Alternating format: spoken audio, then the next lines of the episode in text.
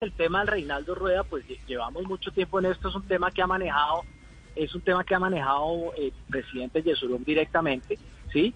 Eh, y, con obviamente con el comité ejecutivo, pues empoderando al presidente para tomar esas decisiones. Ha sido una negociación que no ha sido fácil, primero porque él tenía una vinculación con, con la Federación de Chilena y esa había que respetarla, y segundo, eh, pues porque tuvo que llegar a un acuerdo con la Federación Chilena antes. Yo creo, eh, quiero adelantarme porque vuelvo y digo, eso lo está manejando el presidente directamente Yesurum. Eh, yo creo que ya el camino está allanado para que para que el profesor Rueda pues pueda ser el técnico de la selección Colombia. Sí, nos comentan que está faltando es simplemente el pase y salvo, que lo debe estar entregando en próximas horas la Federación Chilena.